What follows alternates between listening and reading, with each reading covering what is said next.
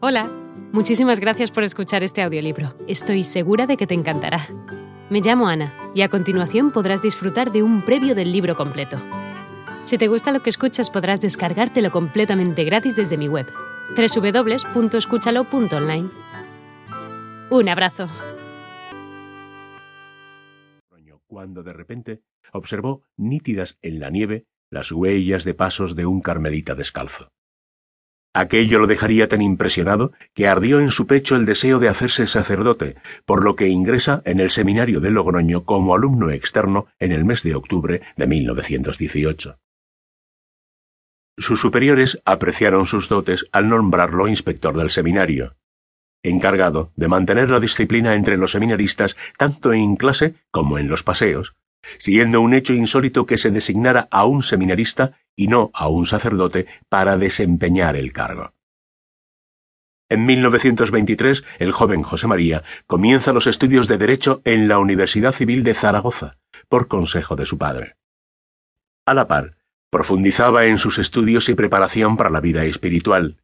Fruto de ello es su ordenación sacerdotal el 28 de marzo de 1925.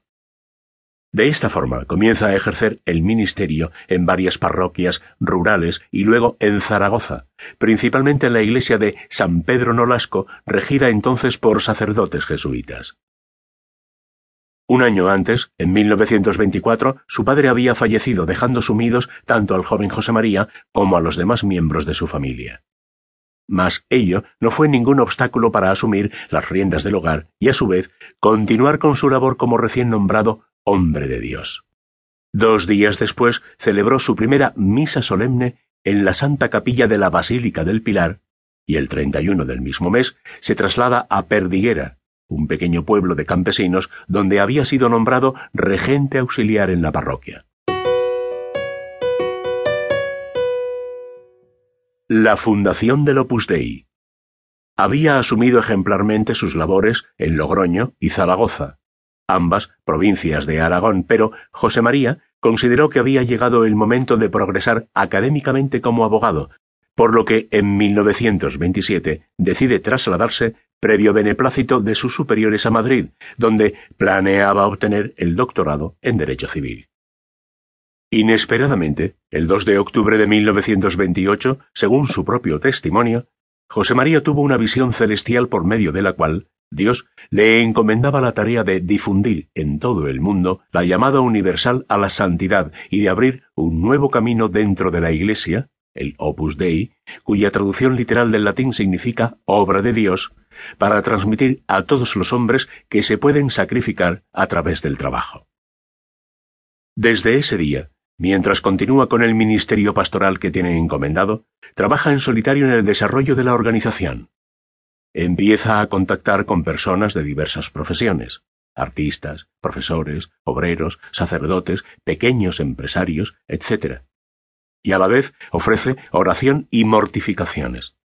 Al mismo tiempo continúa con el ministerio pastoral que tiene encomendado en aquellos años, que le pone diariamente en contacto con la enfermedad y la pobreza en hospitales y barriadas populares de Madrid. En 1930 pide la admisión en el Opus Dei un antiguo compañero de instituto de escriba de origen argentino llamado Isidoro Zorzano. Y en 1932 se unen un sacerdote asturiano, una mujer cordobesa y un joven empresario, quienes serían sus primeros miembros. Lamentablemente, estos tres personajes fallecerían en el transcurso de un año, por lo que José María comienza de nuevo el reclutamiento. Poco a poco, en un esfuerzo sin precedentes y sin contar con el auspicio de la Iglesia o alguna otra entidad que financie su cruzada, erigió el Opus Dei.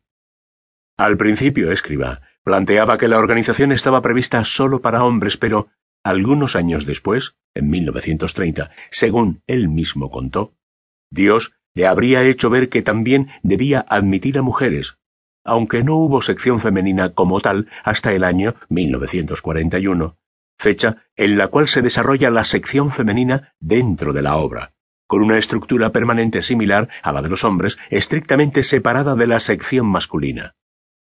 Pese a su recargada agenda, José María se dio el tiempo de escribir y publicar en 1934 un pequeño libro llamado Consideraciones espirituales, que, ampliado durante los años siguientes, incluso durante la Guerra Civil, será reeditado en 1939 con el título de Camino, su libro más popular, traducido a más de 40 idiomas.